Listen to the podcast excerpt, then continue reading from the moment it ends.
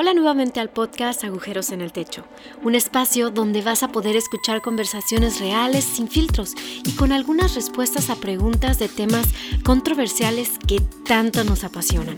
Te invitamos a escuchar esto con tu mejor taza de café, porque esto se pondrá buenísimo. Que disfrutes este episodio. Y bueno amigos, estamos en un nuevo episodio. Em, no sé, la verdad ya que inventar los lunes que nos estamos escuchando. Bueno, si lo están escuchando el, lunes que salió o si no los otros días. Espero que tengan una increíble semana. Eh, muy feliz de estar una vez más aquí, pudiendo inspirarles, abriendo mi corazón. Y, muy feliz, muy emocionado, leyendo muchas cosas. Y estuve viendo WandaVision ahí tengo ganas de, ver la nueva serie que van a sacar en Disney Plus. De. Um, creo que es el. Bueno, el Capitán América. El nuevo. Y Soldado del Invierno, esperando esos episodios que salen ahorita en marzo. Y feliz viendo películas. Em, en reuniones, haciendo de todo, diseñando. Y, y feliz, emocionado de, de todo, descansando también, conectándome. Eh, ya volví de viaje a Guatemala. Aquí estoy en cuarentena y, y nada, ya, ya volví. Así que descansé bastante, con ganas de volver a salir. Me gusta estar en la calle. Pero espero que estén muy bien. Espero que, que igual en medio de todo lo que puedan estar viviendo, puedan salir adelante. Estén leyendo algo, eh, estén llenándose de inspiración y bueno, un episodio más de, agujeros en el techo y nada más quería saludarlos y siempre, siempre, siempre darles gracias por, por estar aquí, sacar de su tiempo, desde cualquier lugar de este remoto mundo me estén escuchando. Entonces gracias, de veras. Y bueno, ya para no hacer esa introducción tan, tan re larga, hoy quiero hablar un poco sobre eh, como la empatía, algunas de esas cosas. Quiero irme por ahí, por las ramas y, y una frase que, que estuvo meditando, eh, dando vueltas en mí, en mi cabeza, eh, hace un par de, de días o semanas. No la leí en ningún libro, no sé si existe en algún otro lugar. Se me ocurrió, no sé cómo, eh, la saqué en mis notas del teléfono pero es que la empatía no se asume, sino que siempre pregunta. Eh, yo no sé si a ustedes les pasa lo mismo que a mí, pero es demasiado difícil ser empático. Tenemos un chip dentro que nos ha enseñado que nosotros somos primero. Nos han dicho primero uno. Eh, hay un dicho también que dice primero mis dientes y luego mis parientes, eh, como diciendo que soy primero yo, hay que darse prioridad, eh, hay que darse lugar, primero mis cosas. Y que en cierta medida tiene razón porque uno tiene que aprender a darse valor o importancia a uno mismo, no esperar que alguien les dé el valor que nosotros ocupamos tener como individuos. También está el tema de aprender a interesarnos en otros de una forma humilde, verdadera y no falsamente. Eh, la empatía es como incluirme en la realidad que es ajena a mí. No es mi situación, pero es hacerla como mía y es decidir, es como que yo sea partícipe de forma positiva en la vida de esa persona, porque empatía no es meterse en ella a la gente para destruirla, es, participar en la vida de las personas para que las cosas salgan bien o ayudar o echar la mano. No es decir voy a orar por vos y no hacer nada, eso no es empatía, eso es eso es querer quedar bien, pero a veces eso no hace nada. Generalmente quien dice eso no hace nada. Eh, esa es la típica frase, la empatía es la típica frase de ponerme los zapatos de alguien más. Y les leo esto que, que esto lo leía yo con... Se lo leí a un amigo creo que hace como unos, unos años o el año pasado, hace dos o tres, no recuerdo. Y es algo que, que yo he meditado un montón y me ha ayudado y es que el que perdona la ofensa cultiva el amor. Hay una versión en Proverbios 17, no en la nueva traducción viviente que dice, cuando se perdona una falta, el amor florece, pero mantenerla presente separa a los amigos. Yo lo leo de esta forma, cuando perdono, cuando tomo una decisión de pasar por alto cosas, de tomar decisiones empáticas, de hacer el bien, voy al, al, final hacer que florezca el amor, que el amor se cultive. Y más que me sobren las palabras, quiero que me sobren la empatía, ¿verdad? Que no sea solo de palabras, sino también de acciones. Que soy dispuesto también a hacer por los demás. Y no puede crecer lo bueno donde no hemos matado lo malo. A veces queremos tener como buenas intenciones, hacer cosas bonitas por la gente. Pero dentro de nosotros hay orgullo, hay envidia. ¿De qué sirve ayudar a alguien dice con buenas intenciones, pero con un mal espíritu. Al final no es solamente una acción, sino que intenciones cuentan cuando hablamos de empatía. Por eso no puede crecer lo bueno cuando no hemos matado lo malo que hay dentro de nosotros, porque no es algo superficial, sino que es algo con profundidad. Y lastimosamente nosotros somos demasiado veloces para juzgar a las personas, lo hacemos literal en un parpadeo, literal. Conocemos a alguien y vemos una actitud que no nos gustó y hacemos de esa persona un todo malo. Es el punto negro en la blanca, literal. Eres una mala persona porque hizo esto, pero no podemos reconocer lo otro bueno que es él. Es como, no sé, tirar un disparo al aire, como un vaquero, lanzar ahí un disparo al aire, sin saber a quién le puede caer esa bala. Así somos. Muchas veces lanzamos juicios a las personas sin saber el peso que puede provocar en la vida de alguien. No sabemos. Porque también puedo comparar que la empatía o la falta de empatía más bien es como ese veneno que nos mata poco a poco. La empatía y el orgullo o la falta de perdón es como que a veces creemos que es el veneno que le doy a otra persona para que se beba y se sienta molesta. Pero al final eso es un veneno que me mata poco a poco a mí. Y nuestro ser, como les dije, es tan egoísta, extremadamente egoísta nuestra naturaleza, que estamos demasiado acostumbrados a usar el yo y no tanto nosotros. Que aunque cuidarme a mí mismo es importante, creo que el usar el nosotros también incluye a los demás, diciendo yo soy importante, pero las personas también. Eh, porque esto no trata con la empatía de cuidar a la otra persona, sino que al final cuando yo tengo empatía por las personas, eso habla de quién soy yo, no solamente de quién es la otra persona. Porque la empatía es el resultado del amor personal. Yo solamente puedo tener una verdadera empatía hacia alguien cuando tengo un amor propio de verdad hacia mí mismo. Empezando por tratarme bien, eh, volver a soñar aunque parezca una locura, porque a veces le hablamos a la gente que tiene que volver a soñar y que recupere sus sueños, que nada está perdido, que nada es imposible pero nosotros ya no tenemos sueños y le enseñamos a la gente a soñar, no le podemos dar clases, no podemos juzgar, jugar de maestros cuando ni siquiera vivimos lo que hablamos. Y, y sí, hay que volver a soñar, aunque parece una locura. Necesito darme palmadas en la espalda de vez en cuando y no esperar a que otros me la den. Hay muchas personas que necesitan palabras de ánimo.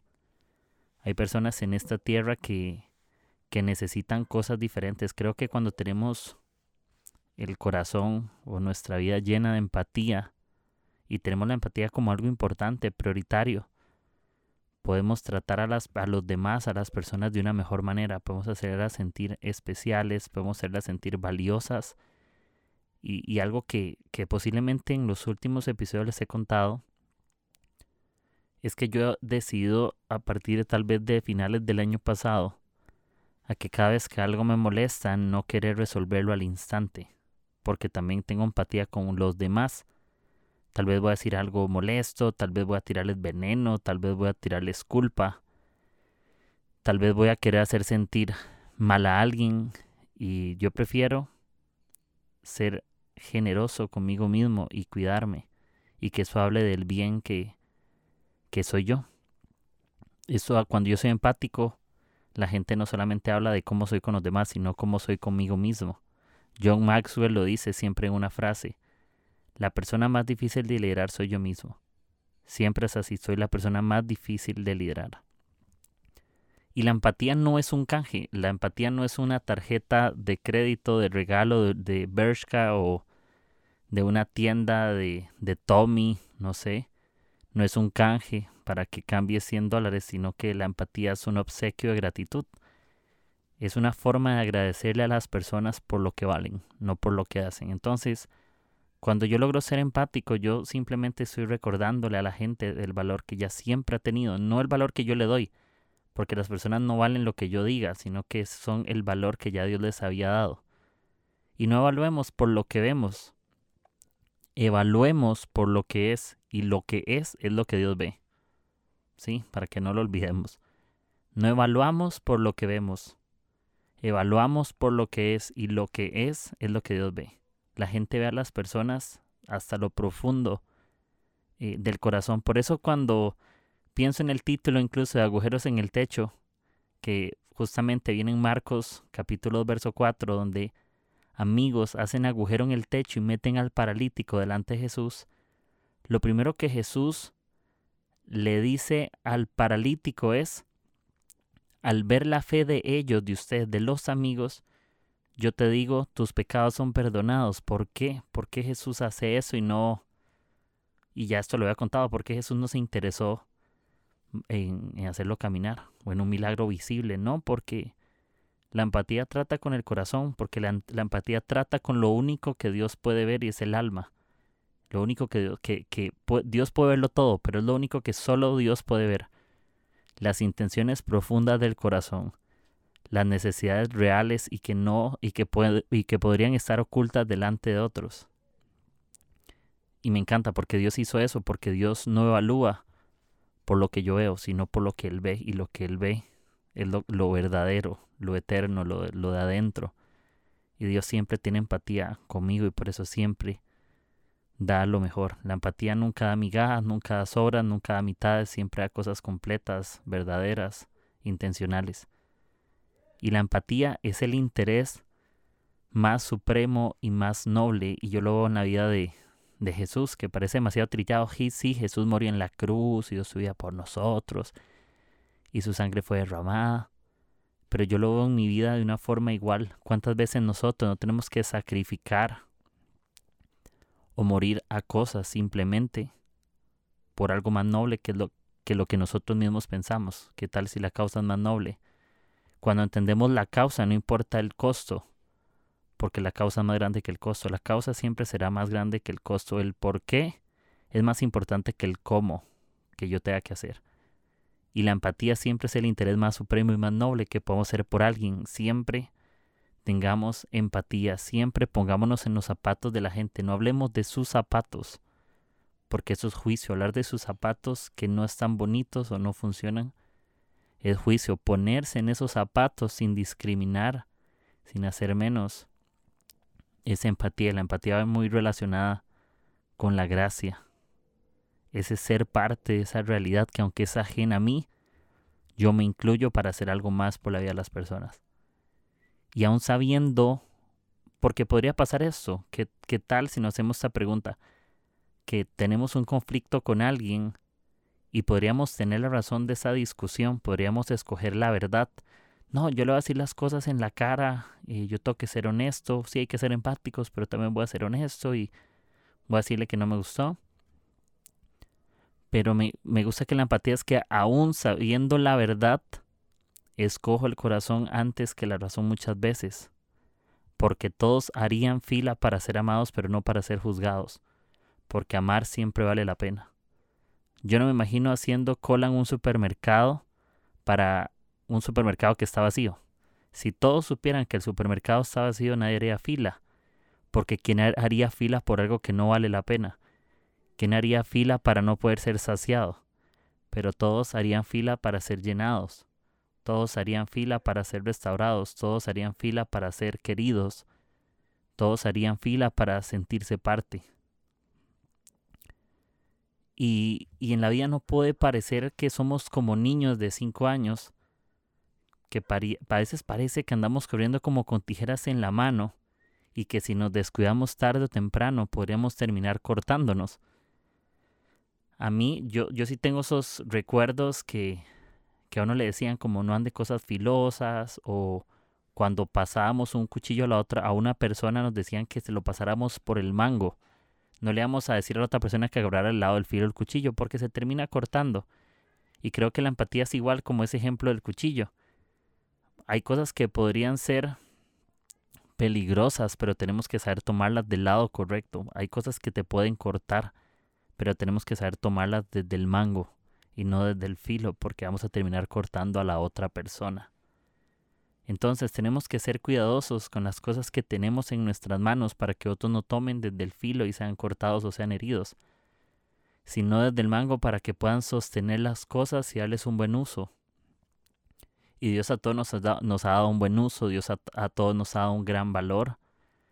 Eh, porque cuando se perdona una falta, el amor florece, pero mantenerla presente separa a los amigos íntimos.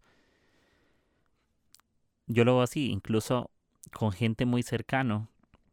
Si mantienes la falta en, el, en tu presente, en tu futuro te va a acompañar. Si sostienes el odio en tu presente, en tu futuro te va a perseguir. Pero si lo logras soltar, tu vida va a ser muy diferente, porque vas a hacer que el amor florezca, vas a hacer que las cosas sean diferentes. Y así tenemos que comportarnos, que nuestra mayor intención sea que el amor florezca, que nuestra vida esté llena de empatía, esté llena siempre de buenas cosas, no seamos tóxicos con todo mundo, sino que creo que el problema no siempre son los demás. Hay que ser honestos. Muchas veces culpamos a otros por el problema interno de nosotros y lo queremos proyectar. Pero lo importante es aprender a decidir participar en la vida de la gente de una forma positiva. Que todo lo que yo diga sea bueno y útil. Que todo lo que haga sea bueno y útil. Que todo lo que haga pueda sumar a las personas que en mi presente yo pueda abandonar o pueda renunciar a intereses que no sean nobles o no sean importantes. La Biblia también dice que el amor, que el amor sea mi meta más alta. ¿Sí? Que el amor es lo que fortalece. Entonces es cierto, es cierto. Dios teniendo la razón decidió ceder, si lo queremos ver así, a cosas de razón, porque Él tiene la razón de exterminarnos, porque somos pecadores. Pero también Dios usa el corazón, porque Él también reconoce que Él no nos quiere obligar, sino que nos quiere atraer, que nos quiere invitar. Con empatía Dios se comporta, Jesús conmigo con empatía. Y Dios está cerca de nosotros. Así que no sé si alguien está escuchando eso y se siente molesto con tantas personas o se siente enojado consigo mismo o, o no tiene tiempos, no sé, como, como en paz, relajados. Yo creo que también se vale eh, ir al espejo y decirte cosas buenas, eh, recordar buenos momentos. La empatía recuerda lo bueno. La empatía toma los recuerdos y los trae a todo tiempo. Y que aunque estamos en momentos malos a veces con personas, siempre trae al momento los recuerdos buenos y los instantes donde también disfrutamos. Y la empatía es inspiradora. La empatía te hace ser muy generoso. El amor te hace ir más allá. El amor siempre es la segunda milla. Y si no es por amor, es por un interés más barato. Entonces, demos eso que no sea un canje, no sea un canje, no seamos empáticos porque alguien nos va a dar algo. No es un trato, es un obsequio de gratitud. Y bueno, este sería el, este episodio 70 y algo. No lo tengo contado ahorita, pero ahí lo podrán ustedes ver en el caption o la descripción del, del episodio.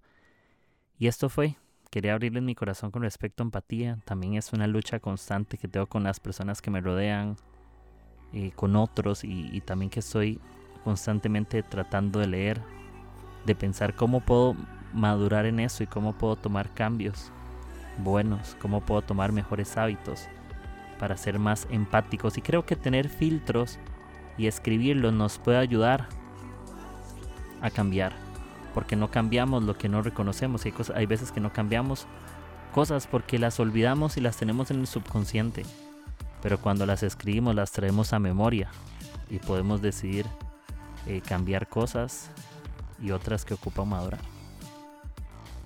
Y bueno, gracias amigos por un episodio más de Agujeros en el Techo.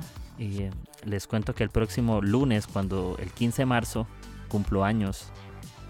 Así que oren por mí, llego a los 30, me vuelvo vintage ya porque porque ya llego a los 30, entonces ya llego al tercer piso, amigos, 30 años. Pero gracias. Y gracias por seguir escuchándome. Les mando un abrazo, que estén súper bien. Gracias a todos los que apoyan siempre. Y nos escuchamos en el próximo episodio. Nos hablamos y que estén súper, súper bien. Chao. Si te ha gustado el episodio de hoy, no olvides de compartir con tus amigos y en tus redes sociales. Recibe las notificaciones de nuestros nuevos episodios suscribiéndote en Spotify, Apple Podcast o Anchor. Gracias por formar parte de Agujeros en el Techo. Nos escuchamos hasta la próxima.